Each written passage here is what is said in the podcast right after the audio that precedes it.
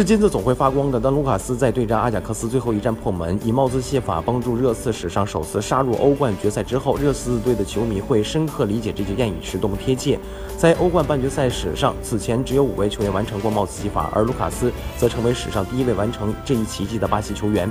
在这样一场至关重要的生死战里，卢卡斯用九十五分钟戴帽，最后一刻打入绝杀的神奇表现，展示出自己真实的实力，帮助热刺史上第一次杀入欧冠决赛。这必将成为热刺史上最值得纪念一战，也会成为卢卡斯职业生涯里最值得纪念的一战。他也成了真正的英雄。